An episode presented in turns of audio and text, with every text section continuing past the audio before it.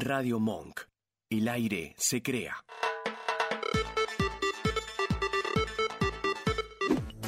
¿Te sobra mes a fin de sueldo? ¿Ya no sabes cómo divertirte? You had one hub. Esto es- tú, esto tienes, tú tenías un- una joda. ¿Acaso te olvidaste cómo perrear hasta el suelo? Dale, quédate. Servite tu bebida espirituosa y relaja. Porque el sol siempre sale. El sol siempre está.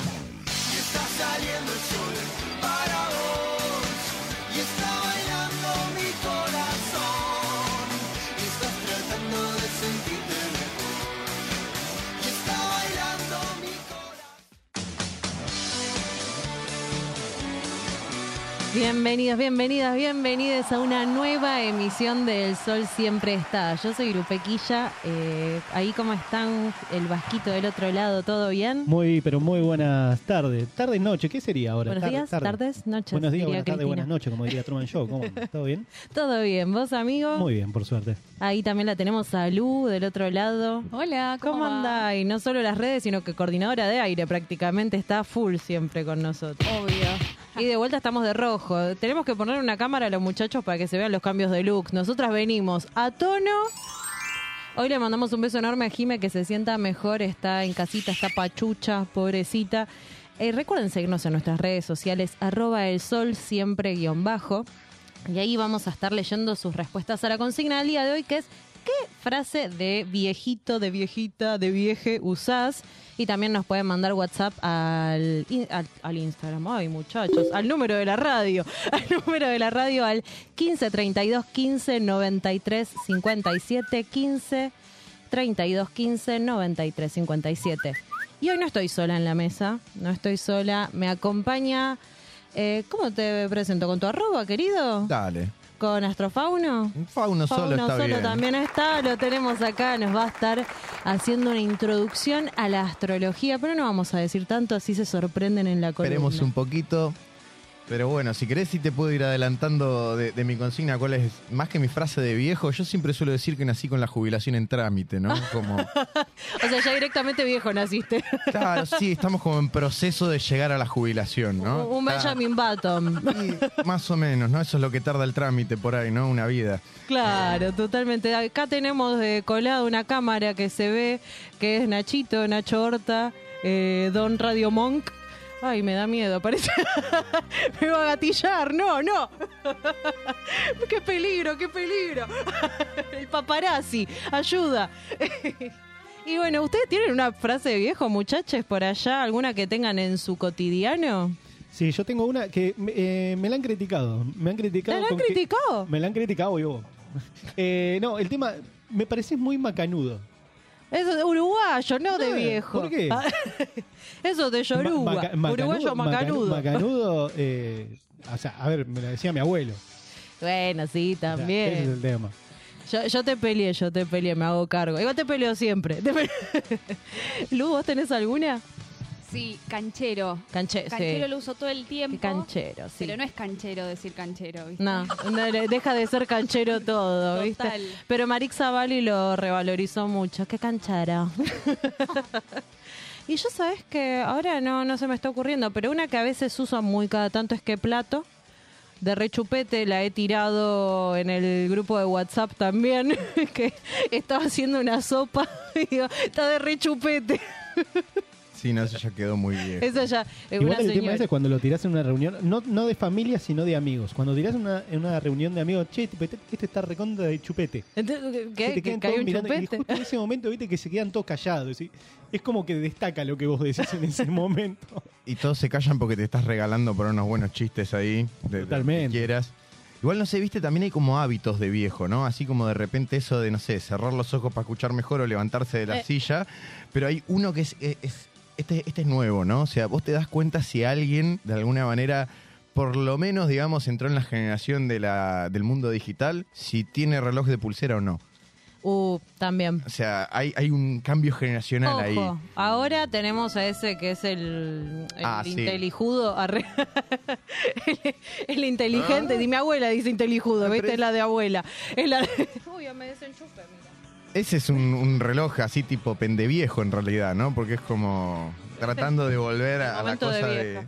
No sé lidiar con un auricular, muchachos. Gracias, Nachito. Por suerte estás al No, igual hay, mucha, hay muchas cosas Para quienes que, están que en la decís. radio y no nos ven, metí la pata. Hay muchas cosas igual que vos decís. eh, actitudes de viejos, sí, hay muchas, pero esas te delatan muchísimo más. Creo que la frase de viejo, porque la frase de viejo capaz la podés llegar a remar de alguna frase, de, la atás a algo moderno. Y ahí capaz quedás peor, porque te- te intentás, tipo, qué macanudo estoy ATR, qué sé yo. Sí, por bueno, ejemplo. y ahí, había peor. un hilo de Twitter que estuve viendo que era. mm, Ya no es tan de joven decir el meme si soy o ciertas expresiones que quedaron muy ayornadas para de millennials para arriba. Eh, que claro, los más jóvenes dicen, no, estos viejos eh, chotos están usando mal los chistes. No, aparte, a mí me pasa que hay frases de centennials que me siento raro usándolas, ¿entendés? No, no se me ocurre ninguna ahora, pero me siento incómoda. Bueno, por ejemplo, el yendo no llegando, yo la aprendí a usar cuando dejó de estar de moda. Claro. La empecé a sentir propia cuando la dejaron de sentir propia eh, los verdaderos jóvenes. Eh, eso es muy fuerte, porque de repente hasta con el meme quedas en otra época. Bueno, pero si vos te pones a ver cómo eran los primeros memes, ¿vos te acordás de los primeros memes? Eran los de Cuento Cabrón, Claro. Nine Gag, sí, Que, sí. que eran, eran LOL. dibujitos, sí, que eran dibujitos palo y como mucho, no sé, tipo una cara que le habían hecho como una edición y quedaba así en blanco y negro. Excelentes. Claro, pero era de repente cómo se modificó los memes, ¿no? Eso también te marca cómo mo- se modificó, porque si hay algo que, que es muy nuevo es la manera de leer imágenes, ¿no? Total, total. De hecho, mucha noticia llega a veces a través del meme primero. Sí. Hay incluso como una suerte de. Hasta tenés memes que van generando como su propia historia y que se van retrucando, ¿no? Sí. Y que se van generando. Pero bueno, quizá también es un poco esto, ¿no? O sea, nosotros nos criamos cuando recién arrancaba todo esto, ¿no? O sea, no existía, por ejemplo, esto de que sea tan instantáneo. Vos sí ibas, te subías una foto en un fotolog si Eso, querés, ¿no? O sea, Llegamos al fotolog nosotros. Ay, no, estamos tan viejos. ¿Vos eras fotologuera? Poquito porque era chiquita, pero sí soy de la época de ir al boliche con la cámara de Sí, con las... Siempre había una que llevaba la cámara digital. Yo era esa y la llevaba una Bordeaux, que está en, el- en la memoria de todo mi grupo de amigues. Claro. Y después subías todas las fotos a Facebook o Sí. filtrabas. Sí, totalmente. Y bueno, el- mi fotolog me acuerdo cuando me lo hackearon, el mío era todo rojo y negro, y me lo habían puesto todo colores fluo, todo horrible, todo, todo un espanto. Bueno, No, para no, ahí tenés otra cosa que también es de, de- ya quedó como en la cuestión de la ancianitud, ¿no? O sea, excepto que seas fotógrafo, fotógrafa profesional, no te compras una cámara hoy día en sí. Ya viene con Claro. el teléfono, ¿no? Es como Total. que ahí hay... O un nostálgico Sí. importante también. Una persona muy nostálgica eh, re- revive la cámara de rollo, que ahora está de nuevo esta onda analógica. Y bueno, mucha movida musical nostálgica, ponele. Los temas nuevos de Emilia, todos, los últimos dos, se llaman el nombre de la canción punto .mp3. Ah, Haciendo una gran referencia, entiendo yo, a la época de descarga de la canción. Un recuerdo directo a Lares me llevó. De hecho, hoy cuando subí de vuelta la consigna en mi Instagram, utilicé el formato de Lares cuando descargabas la canción y todas referencias a MCN.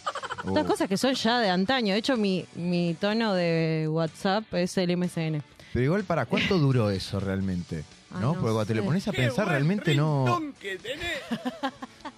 Total. Bueno, también el rington, ¿no? Eso de... de- Total. Uy, los jueguitos que te los descargabas. Y... Igual te digo, la superioridad ética y estética de escribir con las teclitas sin mirar, ahora con el digital escribís todo como el traste. Dedos gordos y torpes no funcionan.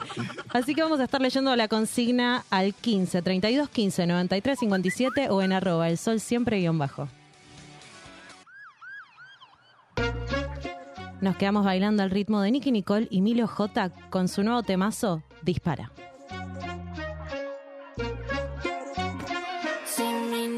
Nombre sigue en tu boca, vas a lamentar que sea así.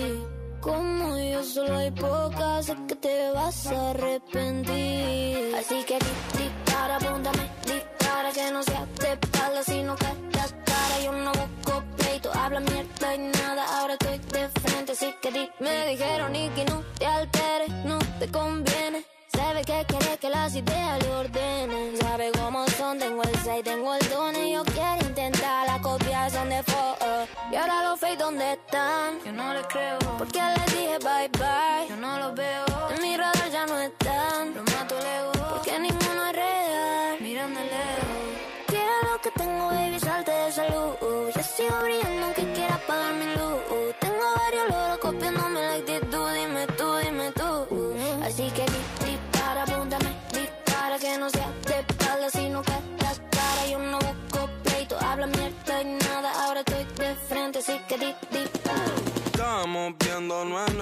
plano. Right now, pa' usted no hay time como pa' venir a molestarnos. Mi bien les hace mal. Los guachos ahora están haciendo plata. Dejé la esquina, acá se va a salvar quien se rescata. Me criticaron por buscar un sueño y no una tuca. Como no les compartí el premio, pa' yo soy un rata. Me, acostumbré hace rato, pa' mí no son un reto. No existiría a mí los viese que dice el reto. Sé bien que no es real conmigo, yo ya estoy completo. Tengo valores que no va a sacarme ningún cheto. Quiero que tengo, baby, salte de salud. Yo sigo brillando aunque quiera apagar mi luz. Tengo varios loros copiándome la actitud. Dime tú, dime tú. Eh. Dispara, apúntame, dispara. Así que di, dispara, apúntame, dispara que no sea de espalda, sino que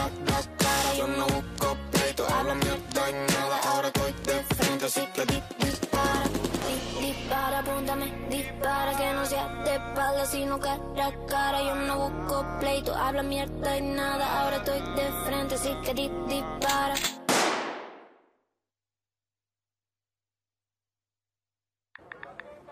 Che, amigo, mira, ahí estoy subiendo la foto. ¿Te gusta? Ey, para, para, acordate de etiquetarme y etiquetar el programa. ¿eh? Es verdad. A ver, arroba el sol siempre Guión bajo. bajo. Eso, ahí va. Tuki, mira. Le va a encantar a Lu que le estamos poniendo onda a las redes. ¿Vos decís? Sí. Seguinos en nuestras redes sociales, arroba el sol siempre guion bajo en Instagram y Twitter.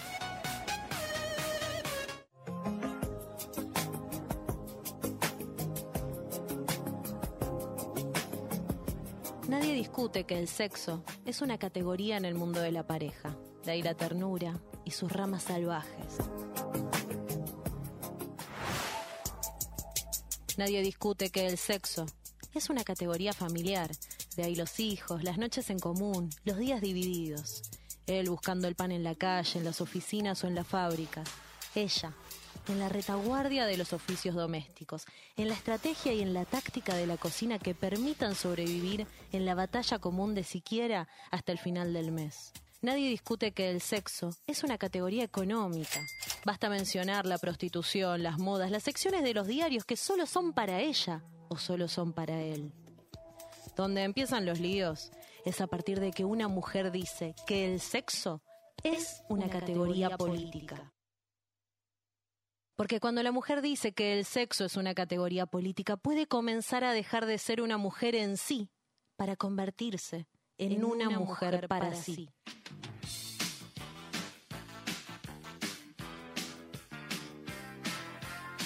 Constituir a la mujer en mujer a partir de su humanidad y no de su sexo. Saber que el desodorante mágico con sabor a limón y jabón que acaricia voluptuosamente su piel son fabricados por la misma empresa que fabrican el napalm. Saber que las labores principales del hogar son las labores propias de la clase social a las que ese hogar pertenece. Que la diferencia de los sexos brilla mucho mejor en la profunda noche amorosa que cuando se conocen todos estos secretos que nos mantenían enmascarados y ajenos para un mejor amor, Roque Dalton.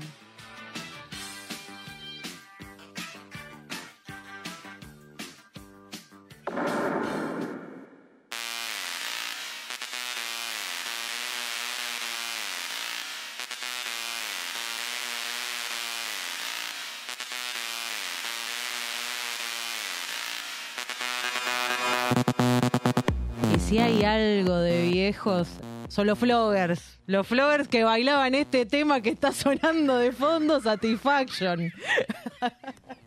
y vamos a seguir con esa temática porque vamos a leer sus mensajitos.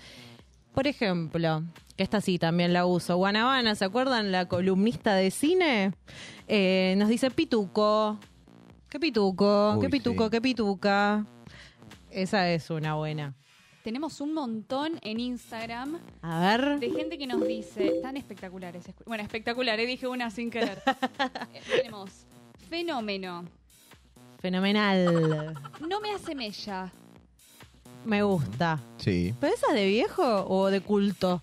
De pedante, si De, querés. claro, me da una onda así también. Esta creo que es la mejor. La Gran 7. Sí. Uy, sí. La pucha también, ¿no? La Esa. pucha. ¿Qué lo tiró? Que lo tiró de las patas. Esa. Qué plato. Bueno, esa Es así. Listo el pollo, pelada la gallina. impecable. Impecable es muy buena. Acá, por ejemplo, Fernando nos dice, la pucha también. Hay uno acá que se fue al pasto. Viva el general Organia, carajo. Callate que yo todavía escucho gente que me dice ese tipo de cosas, ¿eh? Arielito, Arielito, por favor. ¿Cómo viva Onganía? No, pero tiene razón, ¿eh? Mira, el muchacho que, que es el, el muchacho, tiene ya, está, está bastante jubilado, pero es el que, bueno, al, al que yo le alquilo mi casa, ¿no? Vos le vas a hablar y dice, no, el mejor momento del país fue en Ganía. Este muchacho está en esa y es como, amigo, te derechizaste con el tiempo. Es verdad el relato ese.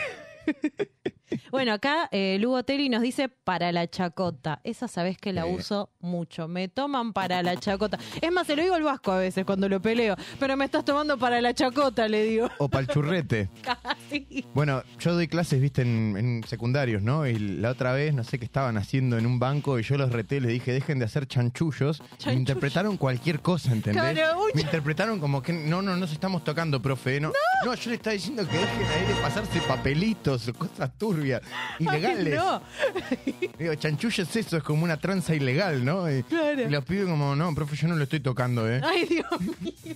Es un montón. Hay, hay muchos, eh, siguen llegando mensajes. Luego de mil amores. Sí, Eso también. De mil eh, amores. hace un chiflete. Un chiflete. Y después hay, creo que esto parte entre sí de lo que decía acá Lauti, que es el tema de una acción con decir también. Que es, nene, ponete una campera y vos sos el, cuando ya a esa edad no, no usabas campera y salía, te cagaba de frío. Sí. igual. Bueno, acá Malena nos dice, escuchame una cosa, pibe. Así, escuchame Igual, una cu- cosa. Escuchame, escuchame ya, es- es- Sí. ya Igual- te señala algo. Y Diego nos dice berretín. También. Berretín no la usan ahora. Escuchame, pibe, que estás escuchando ese berretín, yo te voy a enseñar lo que es buena música, ¿no? Eso es Igual- papo completo, ¿no? Así como, y eso ya está viejo. Yo tengo una que, a ver, eh, es una frase de viejo, que, de una actitud, me parece también de viejo. que va con- O sea, es una frase que va acompañada de la actitud de viejo, que es, lo hablamos tomando un café. Mm. Sí. O sea, el ir a tomar un café es una actitud de, de viejo. Acá Luz me dice que sí, que no sé. No. O sea, sí, pero es no. mucho de tomar café. Sí, re. Y creo que juntarse a tomar un café ya es algo muy serio y de mayor. A mí me suena más a laburo, a reunión, eh, que Pero- a una charla casual, ir a un café. Claro, sí, pero en plan vida social, sí, tomar un café es de viejo. Sí. pero no depende un poco de qué tipo de café. Porque digo, no es lo mismo, o sea, Bueno, sí. hay, hay como cosas que, que- Tipo que más que... el- cortado. Claro, pero digo, cortado, porque de repente no es lo mismo el, el café helado y todas esas nuevas injertos que se han hecho, que acá yo voy a pecar de viejo, no soy tanto el mundo del café, ¿no? Pero Sí, como que el café clásico de viejo son tres o cuatro selecciones, punto, no hay Sí. más, ¿no? Hay como cosas que tienen que ver con los alimentos que son de viejos o gustos generacionales, tipo el cheddar, por ejemplo, ¿no? El cheddar a alguien viejo le suena plástico, ¿no? Es como, me, me estás dando un queso que salió de una impresora 3D, Sí. ¿no? Sí, tiene que vos- ver vos con sabés eso. que sí. Vos sabés que sí, Pero a definitivamente. mí me encanta. Eh, y no solo eso, sino que yo soy un viejo porque soy de las fanáticas de la cafetería tradicional y todas esas porquerías nuevas que... ¿Qué, qué es ese café de mierda con esencia de vainilla? Deja- volvamos a los valores Te tradicionales. ponen con tutti frutti, ¿viste? Lo que TV vos por cable. café de verdad, ¿qué es eso? Tráiganlo Neustadt, por favor.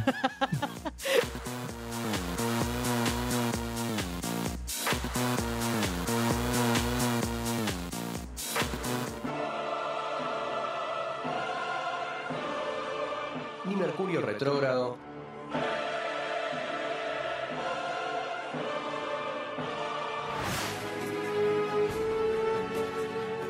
Ni Plutón en tránsito.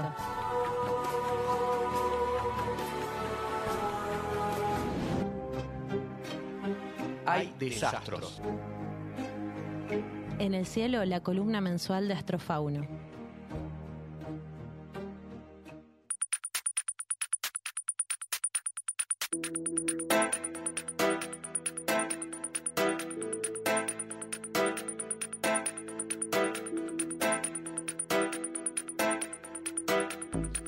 Así le damos inicio a la columna de Fauno. Así es. Hoy vamos a hablar un poco de astrología, vamos a hacer una pequeña introducción, pero para un tipo de astrología en particular, ¿no? Estamos muy acostumbrados a veces a que la astrología es, digamos, una cuestión más de un individuo, ¿no? El New Age nos ha acostumbrado a esto de, bueno, ¿cómo es tu carta natal? Te voy a decir cómo es tu vida, vamos a ver cómo son tus procesos. Y en realidad la astrología tiene muy poco tiempo de dedicarse a eso. Ah, mira. La astrología, en realidad, y esto es un dato interesante, muchas veces la gente lo obvia, la astrología nace pegada con la astronomía, nace en Sumeria, o sea, estamos hablando en el 3000 y pico antes de Cristo, ¿no? O sea, Sí. nos vamos bien para atrás. La verdad que, lo- eh, como todo, digamos, como toda técnica que trata de buscar una respuesta, responde, responde las preguntas de la época, ¿no? O sea, los sumerios no se van a estar preguntando a ver cómo es mi dinámica con mi mamá y mi papá, ¿no? Van a estar preguntándose otras cosas. Ay, ahora sí mi chongo y yo somos compatibles. Claro, no, no, sí, porque él nació con la estrella fija de Antares acá y yo. No, no, así no funcionaba. De hecho, la astrología funcionaba y tiene muchos años de desarrollo como instrumento de consejo de gobierno. Ah, ¿no? mira. O sea, era algo de las élites. ¿No? Poder dedicarte a las cuestiones espirituales tenía que ver, en esencia, con ser parte de algún segmento de la sociedad que no estaba labrando el campo, digamos, ni Claro. tampoco estaba yéndose a masacrar con el enemigo. Claro. Entonces va rotando dentro de los lugares de la elite. Es más, a Grecia llega, digamos, por la vía de, la gre- mm, griega que estaba en Egipto. ¿no? Entonces, por eso los Ptolomeos y demás que van a ser los, que, los griegos en Egipto, que eran parte de la elite, que se van a dedicar a estudiar astrología. Entonces, en esencia, cuando uno lo mira, realmente ves, por ejemplo, los famosos augures, que eran los consejeros de los emperadores romanos. Ves también que incluso los chinos tenían sus propios astrólogos, ¿no?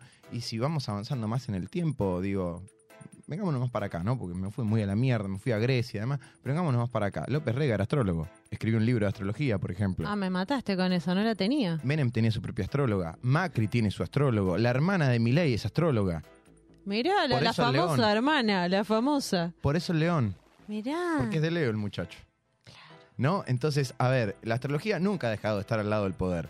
El tema es que hay una cosa que es la astrología y otra es la banalización de la astrología. Claro. ¿No? Hay una cosa que es esa cosa más que la toman para la chacota, utilizando, retomando las frases de viejos eh, y desmereciéndola mucho también. Sí, pero que quizá tiene que ver con esto de los horóscopos, ¿no? Porque también se puede hacer una astrología, eh, de hecho yo trabajo de esto, ¿no? De hacer lecturas eh, a personas que me vienen con una pregunta en particular de su vida y por supuesto funciona.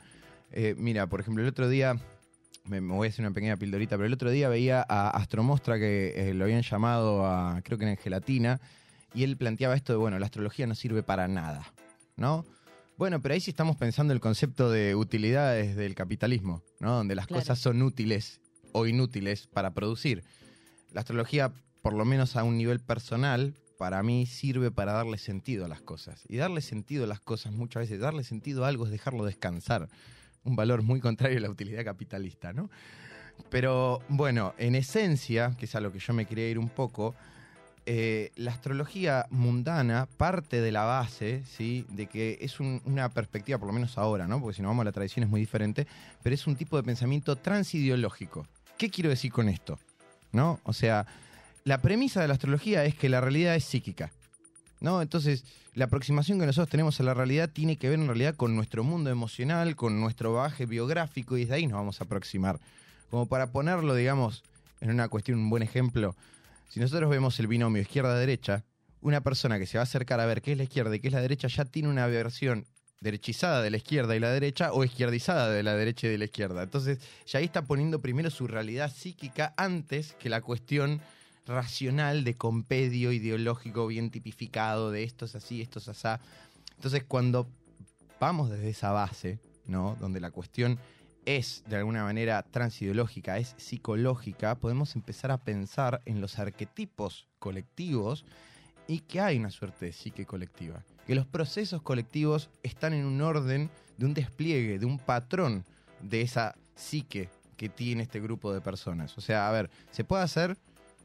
¿Me vas a preguntar algo? No, estaba pensando eh, si se puede empezar a entender eso trasladado a nuestro país, por ejemplo. Por supuesto. O sea, a ver, cuando vos lo, lo pensás, primero tenemos una dificultad. Porque cuando hablamos de a- astrología mundana hay que poder decir en qué momento empezó un país.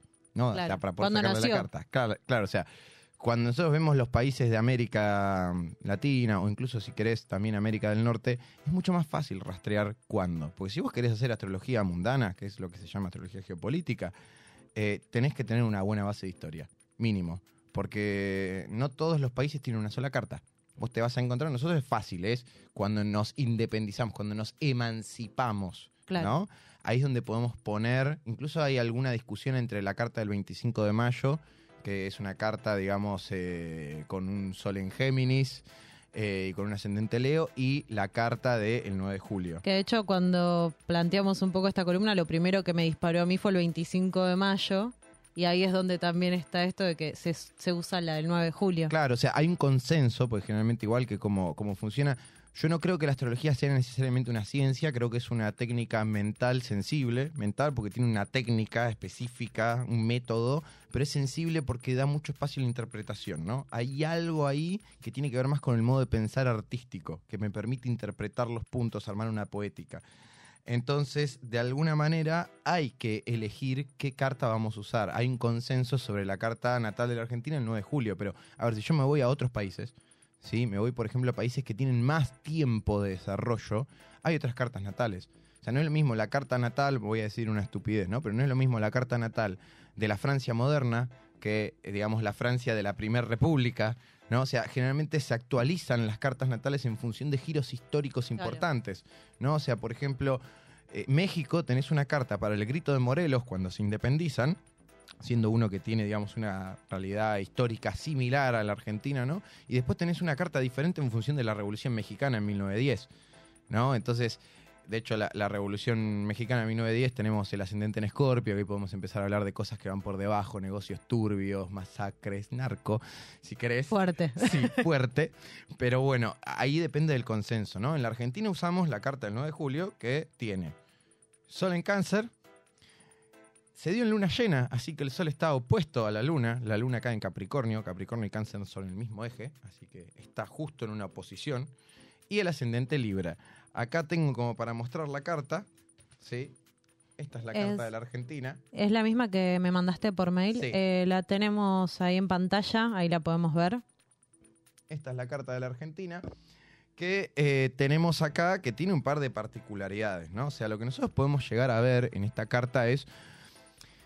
Uno puede ver las idiosincrasias que están adentro de un país. Lo podemos ver como, como una suerte de colores que colorean este despliegue. Y que en algún momento tienen como choques, juegos. O sea, si nos paramos desde el lugar solar, esa configuración del sol, que están con cáncer, que es un signo bien femenino, bien de familia, de clan, digamos, y al mismo tiempo Capricornio en la luna, acá hay una particularidad que, que- que por ahí es un poco técnica, pero está bueno verlo, que es que el sol nos cae, como siempre en la astrología, las posiciones son importantes, o sea, no es solamente el sol en un signo, sino en qué casa está. Esa casa también corresponde siempre a un signo. El sol cae en la casa 10. Esa casa corresponde a Capricornio. Claro. La luna está en Capricornio. Ah, y hay una la- energía fuerte de Capricornio. Claro, se relaciona ahí el sol con la luna más, o sea, ¿por qué? Pero, y esto también pasa, la luna, que está en Capricornio, está en la casa de cáncer, y el sol es cáncer, ¿no? Hay como una cosa que está invertida ahí, ¿no? Claro, hay, como- y hay un ida y vuelta constante, ahí el flujo de Claro, hay un flujo, si lo querés, que tiene que ver, esto es técnico, pero como para traducirlo al español, eh, de alguna manera tiene que ver con esta dinámica de lo que podríamos llamar, digamos, la patria afectiva, ¿no? Esta, APA. esta cosa de estar bien cerrados, bien canceriano, bien en lo nuestro, en el pasado, lo capricorniano, que habla de la herencia, digamos, de, es un signo de vejez, ¿no? De aquello que viene atrás nuestro y que va generando tradiciones, costumbres. Entonces, esta cosa como de cerrarnos sobre lo nuestro. Lo nuestro nos da seguridad y el afuera puede venir a conquistarnos y a destruirnos, puede ser tóxico. Al mismo tiempo, en la astrología mundial, el sol suele representar los gobernantes y el pueblo es representado por la luna.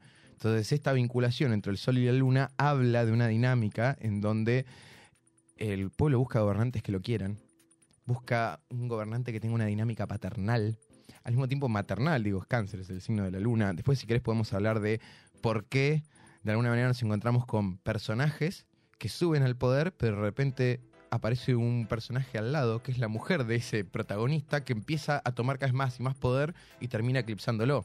Cristina, Evita, Encarnación Escurra. O sea, hay una buena cantidad de líderes, mujeres, que nosotros podemos ver acá que encarnan parte de la energía de la Argentina. Y también entiendo que se ha reflejado en la idiosincrasia de la gente, esa cosa tan apasionada por defender su bandera ante un discurso que por ahí, hasta incluso en lo futbolero, en cualquier cosa, ¿no? Mi país es mejor que el tuyo y ya todos sacan la bandera, mi país, mi país. Ahí hay una data que también está justificada, digamos. Bueno, ahí cuando lo ves, esto tiene que ver con esta dinámica como de la lógica clánica, ¿no? O sea, cáncer es un signo de familia, del clan. O sea, lo peor que le puede pasar a cáncer es diferenciarse. Si me diferencio, ahí se corta todo, ahí es donde entramos a la guerra. O sea, cáncer es un signo que es generalmente muy mal aspectado, tiene que ver con la xenofobia. No digo que nosotros lo seamos, ¿no? Pero porque tiene que ver con la dinámica de la patria, de las raíces profundas. Entonces, acá es donde podemos ver también esta cosa de bueno, un, un pueblo que busca también cierto caudillismo, cierta dinámica de que los gobernantes encarnen esta dinámica familiar, paternal, maternal, que eso es peligroso para un país, Sí. ¿no? Esa es como una idiosincrasia. Un- una cuestión en el liderazgo complicada. Es difícil construir un liderazgo, digamos. Completamente. Eh, quizá lo que está interesante ver es cómo se articula, porque esa es una idiosincrasia. Porque para poder entender cómo se construyen los liderazgos hay que entender los tres colores que están adentro de esto. Eh, por otro lado, tenemos lo que podríamos llamar la patria ilustrada, ¿no? Que es lo que tiene que ver ya con este ascendente Libra. Sí, que ahí hay un montón de cosas interesantes como para ver. Pero bueno, el ascendente Libra tiene que ver, o sea, el ascendente generalmente es lo que hay que aprender como camino, no es lo que innatamente tenemos. Bien. ¿no? Entonces tiene que ver con la apertura hacia lo diferente. Por un lado teníamos... y este bueno, es el equilibrio un poco Libra, ¿no? Hay una búsqueda ahí de esa Sí. data. pero tiene que ver el equilibrio con aquello que es diferente, no semejante. Entonces, si tenemos por un lado la patria afectiva que se cierra en lo propio, nuestras tradiciones, nuestra historia, nosotros los argentinos que somos los mejores y qué sé yo, y después por otro lado una apertura indiscriminada hacia el afuera, donde vemos el pasado y lo propio como un lastre, ¿no? Donde genera de alguna manera dogmatismos aristocráticos e ilustrados, ¿no? Como diferenciando, eh, digamos, la superioridad estética, moral y hasta te podría decir racial, ¿no? Digamos, como haciendo una escala jerárquica, porque Libra tiene que ver un poco con esto, ordenado y balanceado, ¿no? Si bien tiene que ver con cuestiones artísticas y demás, o sea, podemos ver ahí una, una dinámica interesante, que es que el regente de la carta, que es Venus, está pegadito al Sol en una línea que se llama medio cielo. Esa línea medio cielo suele ser la línea que habla de lo más visible, digamos, que puede tener una persona o un país, en este caso, hacia afuera. Venus, Libra, que tienen que ver con las artes, con lo estético, y encima pegadito está Mercurio, ¿no? O sea, es la mejor de las mejores, eh, digamos, eh, configuraciones para hablar de la producción de artistas Ahí va. ya sea de la forma escrita, Mercurio, o de la forma cantada, digamos que ahí tenemos a Venus, que tiene que ver con Tauro, la garganta, digamos, también, bueno, Libra y Venus, eh, perdón, Venus rige tanto a Libra como a Tauro, pero bueno, toda esta dinámica de tener escritores y escritoras que son reconocidas, eh, música y cantautores en todos lados, o sea, hay una pulsión muy fuerte de querer expresar, digamos, esa cuestión artística y que eso sea el puente para conectarnos con el afuera, ¿no? Esa es como de los, de alguna manera, las dos idiosincrasias y nos faltaría la tercera, que me parece que me estoy quedando sin No, tiempo, no, No, creo no, no. que el Quería, Vasco quería quiere hacer una algo. consulta. Dígame. Porque vos recién decías eh, que es todo esto de cerrarse y todo eso. Que mi duda es, ¿qué tan difícil es justamente cambiar eso? Bueno, ahí va, pará. A eso. Porque O sea, una ¿qué tan cosa es- Y qué tan posible es también. Porque, a ver, si es como esto que vos decís que se rige, también que está regido por, por, por la carta y demás, si es posible cambiarlo o si no va a ser un cambio eh, perpetuo, sino, o va a ser capaz por un, qué sé yo, ponemos Mm. ahora desde el punto de vista político, por un gobierno y después se vuelve a lo anterior. Sí, no, a ver, lo que vos planteás es si esto puede tener algún tipo de cambio. A ver, sí. Vamos por partes. Por ejemplo, si yo viera, si cualquier astrólogo ve la carta natal de la Argentina, tiene todos los puntos, o sea, dicho así desde la carta, para en realidad funcionar mejor como una monarquía. ¿Por qué? Porque tenemos este vínculo emocional con el pueblo, de familias que de alguna manera, pues digo, el sol está en el signo de lo familiar, familias que están encima en el punto más alto, más visible, que tienen una dinámica en la cual se van heredando el poder de manera jerárquica, de manera monárquica, perdón, ¿no? Que ya sea tanto en la cuestión política como puede ser en las familias que son dueños de los medios, que son dueños de, bueno, el campo.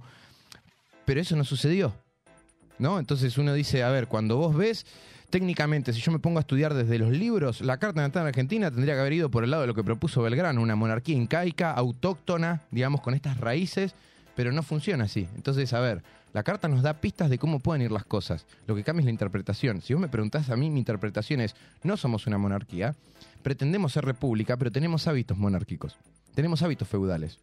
Tenemos una dinámica en la que de repente manejamos el poder buscando, o sea, queremos presidentes, pero les pedimos que funcionen como monarcas. ¿No? O sea, esta lógica en donde de repente concentramos todo el poder en el poder ejecutivo y después nos olvidamos de discutir qué pasa con lo legislativo, con el poder judicial. Y digo, si querés ver un poco más donde se encarna más la cuestión, pues fíjate también esto, ¿no? Si Libra es el signo que rige la justicia y es el camino que tenemos que aprender y hay toda una dinámica sobre acumulación del poder, quizá uno de los poderes que menos hemos revisado y que más funciona como una monarquía es el poder judicial. Claro, acá. eso te iba a decir, ¿No? es lo sorprendente, el que más enquistado en algún punto está, menos recambios tiene. Es vitalicio. Exacto. No, no, o sea- solo es vitalicio, sino que no cambian ni que les paguen, no, no se renuevan ni de casualidad. No, por lo, como mucho, si hubo algún cambio, fue un presidente poniendo por decreto, ¿no? O sea, que también es una actitud monárquica, ¿no? O sea, de respeto republicano a las bolas. Sí, sí, sí, sí, sí, total. Entonces, uno puede decir, a ver, la- respondiendo a lo que me preguntaba el Vasco, eh, digamos, de alguna manera es como que, bueno, vos te encontrás con que la carta puede decir una cosa, pero la realidad puede ir por otro lado. Ahora, ¿eso cambia el tipo de energía? No, las reconfigura. Le genera nuevas vías para poder ser expresadas. ¿No? Y me falta la última, la última, y la hago muy chiquitita, la, el- la última idiosincrasia, que si querés es la patria fascinada, o si le queremos encontrar un arquetipo es el del inquisidor. Apa, O ¿cómo sea, es ¿cómo eso? es esto? Es una romantización en el caos y la violencia, la inmolación épica por un futuro mejor. Y lo Oh. podés encontrar en que rige que masacres intestinas entre hermanos, donde la idea es, si yo elimino a esa, a esa polarización, a ese otro que está del otro lado, las cosas van a mejorar automáticamente. Eso explica, bueno, pero eso te explica la dinámica ya sea tanto de las dictaduras como te explica Montoneros también. ¿No? O sea, Sí. esta dinámica donde nos ensañamos con el adversario político al punto de hacerle un enemigo y su eliminación trae el progreso. Bueno, eh, quemando un poco, spoileando un poco lo que viene en la columna que viene, en el bloque que viene, eh, Cristina en un momento dice, yo pensé que esa época, en la entrevista que hizo en Duro de Domar, esa época que íbamos a eliminar al enemigo solo por ser un enemigo, pensé que había terminado cuando volvimos a la democracia y pareciera que no es así. No, eso está en parte de. Y así como para cerrar muy chiquitito, bueno, esto se triangula, ¿no? Y hay como momentos en donde quizá es más peso uno de estas tres patas y en otros momentos por ahí como que se combinan dos contra la otra y siempre es como una cosa de platillos. Quizá lo interesante, eh, porque no, no me quiero ir muy lejos, porque hay mucho para decir, hay muchísimo como para plantear. Igual vas a volver, vas a poder seguir seguro. contándonos. La idea después sería en realidad ir más a los candidatos, ¿no? O sea, una vez que tenemos como esta idea de cómo funciona la carta natal de Argentina, sin hacerla muy técnica, pero quizás lo que me resulta muy interesante con esto de el ascendente Libra, que tiene que ver con cómo manejamos la ley y demás, que bueno, los argentinos tenemos todo un tema con esto, ¿no? De la ley es para los demás, no para mí. Y al mismo tiempo el otro planeta que ayuda a estructurar la ley, que Saturno, se encuentra en Acuario, que tiene que ver con lo humanitario, son las instituciones, ¿no? Esta dinámica donde nuestras instituciones llevan a todos, alcanzan a todos. Por eso somos uno de los pocos países que tenemos salud y educación pública, pero que al mismo tiempo genera una dinámica entre el límite y la apertura, en donde, eh, nada, terminamos como creando nuevas leyes, nuevas generamos nuevos derechos a través de lo disruptivo, a través de la manifestación, a través de aquello que es rebelde. Argentina es uno de los pocos países que tiene tradición de generar cambios a través de tomar la calle, ¿no? O sea, ahí hay un par de cositas que están interesantes. No me quiero ir más porque hay mucho más para hablar, lo veremos en otro momento, pero bueno, esto fue una pequeña introducción, muy resumidita, a los tres colores, a las tres idiosincrasias que tiene la carta natal de la Argentina. Es una mirada a lo que ofrece la astrología para poder entender un poco el devenir histórico de la Argentina. Y ahora nos quedamos bailando con Cardelino, noventas. El artista del mes era Oasis, pero yo quería que fuera Aerosmith. Brad Pitt todavía estaba con Jenny. Britney estaba más buena que Lenny. Y yo que me encerraba en el baño con pain en mano, me miraba al espejo y. Everybody, Give it away, give it away now, girl. Rock your body. Uh. Otro día en al cielo parece contenta. En la vecina del liso como en cámara lenta. A la noche pelea seguro la revienta. Otro día en los 90. Salí de casa con el Disman en la mochila. Pasaron dos horas y me quedé sin pilas. El cielo en Buenos Aires es mi Californication. Patino como si fuera un juego de la PlayStation. No, tengo novia y no sé cómo haré. Pero me pinté el pelo para parecerme Eminem, yeah. A ver si así me miran esas chicas ricas. Me pongo la gorra para atrás como los del. Fue un día largo y es que no sé tú. Pero cuando llegue a casa te hablaré por ICQ, nena. Sueño con ese Q y ese cuerpo que arde. Que llamé a tu casa pero me atendió tu padre. Me compré una Nike ahora vuelo como Jordan. Salgo del cine flotando, me siento en Jam. No siento miedo, nada me atormenta. Solamente un día más viviendo los 90. Que la gente mira al cielo y parece contenta. En la vecina del liso como cámara lenta. A la noche pelea Tyson, seguro la revienta. Otro día los 90.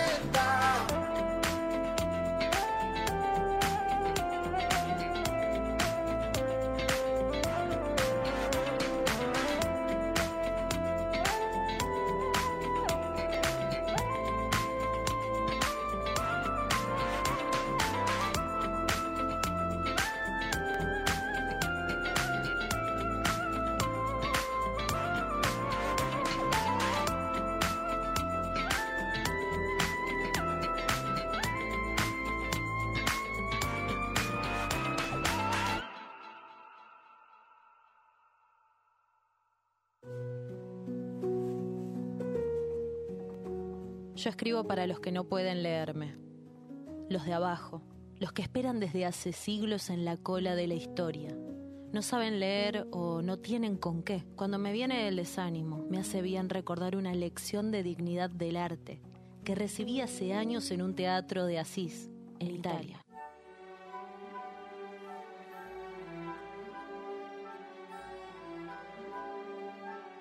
Habíamos ido con Elena a ver un espectáculo de pantomima y no había nadie. Ella y yo éramos los únicos espectadores. Cuando se apagó la luz, se nos sumaron el acomodador y el boletero.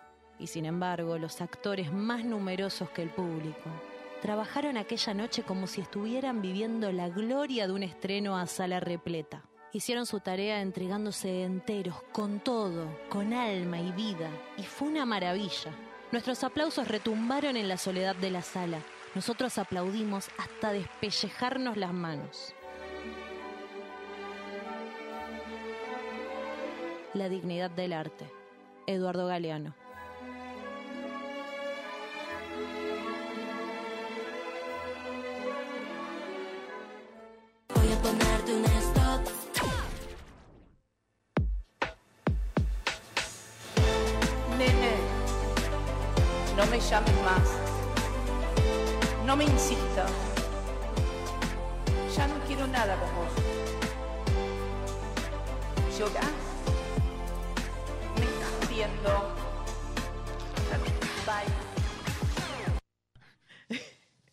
Arte, arte, arte de la mano de Tutancuca. Excelente crossover Lali Cristina. y así vamos la inauguración al bloque de la entrevista, porque Cristina ha vuelto a los medios después de casi siete años sin pisarlos. La última entrevista que dio fue con Rosín.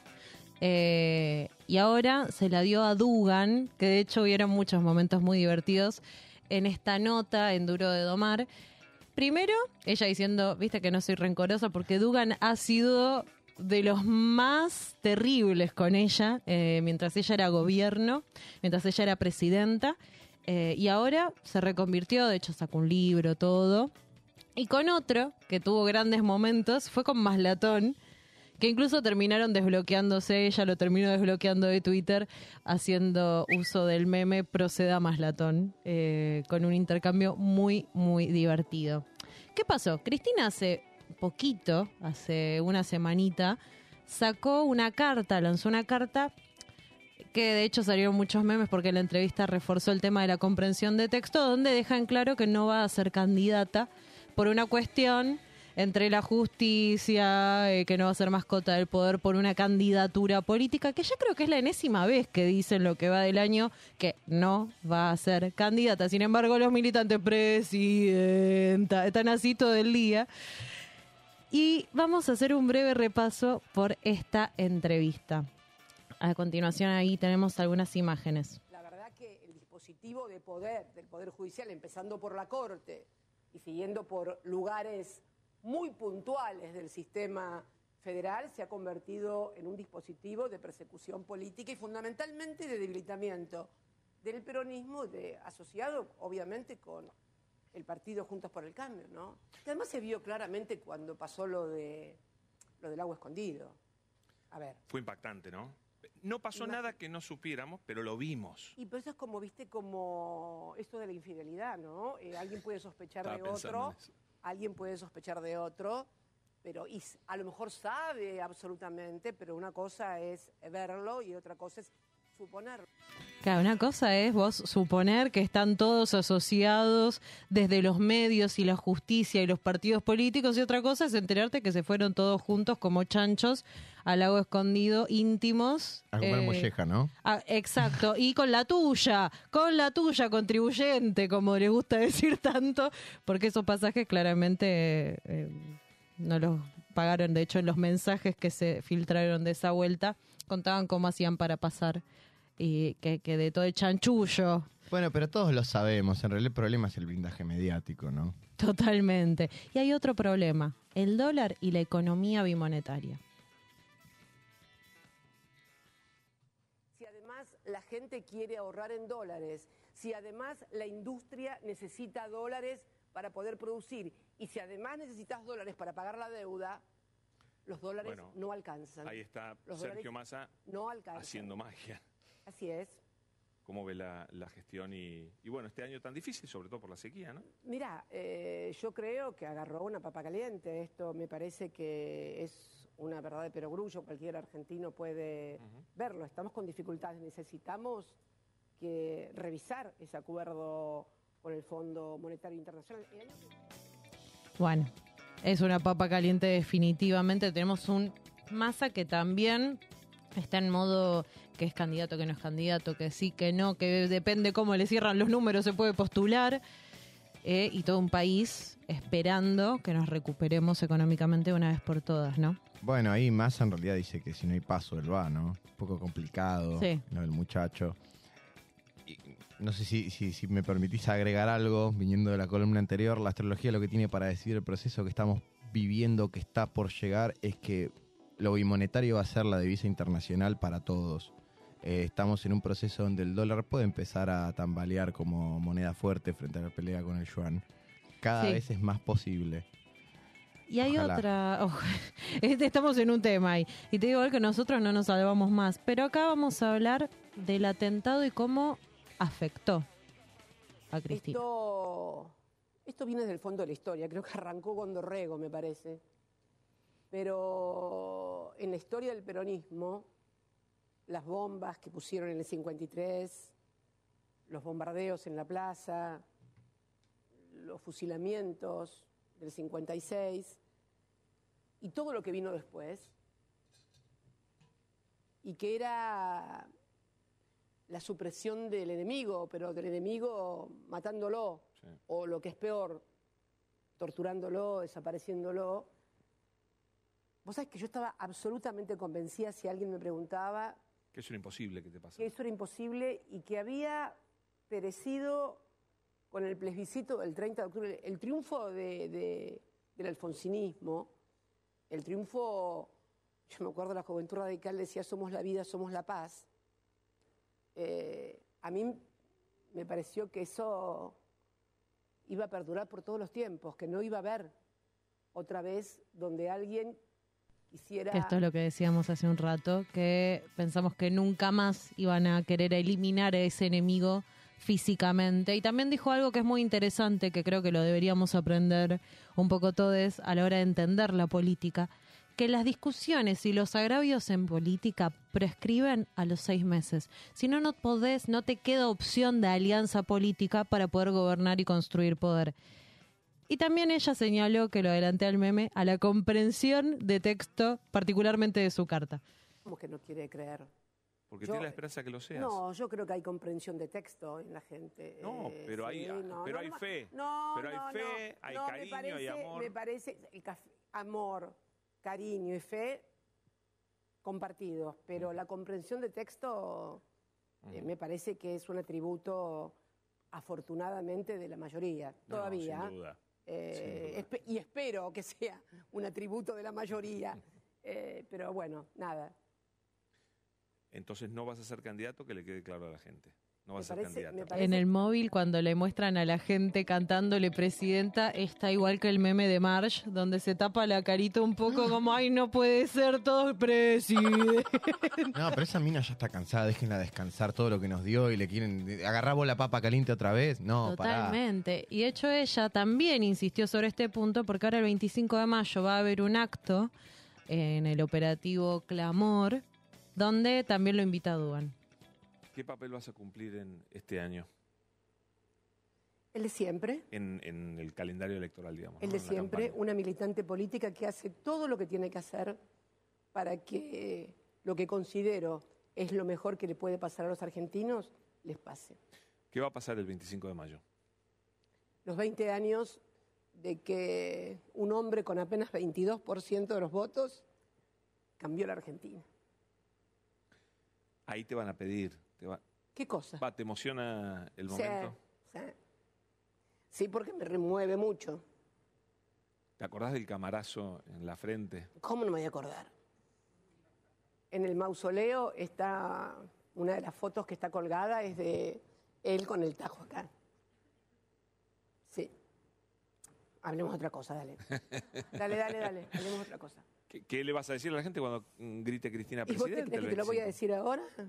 No, vas a tener que ir a la plaza. a Bueno, ahí lugar. estaremos. Vas a tener que ir a la plaza. La tomo. Voy a ir.